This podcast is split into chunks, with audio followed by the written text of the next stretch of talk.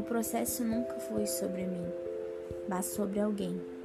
A transformação nunca foi sobre mim, mas sim sobre o transformador.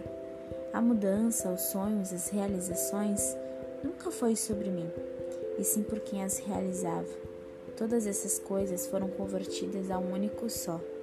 Desde que comecei a conversar com Deus sobre querer desaparecer, nunca foi com o sentimento de não querer mais viver, e sim por querer uma razão para isso.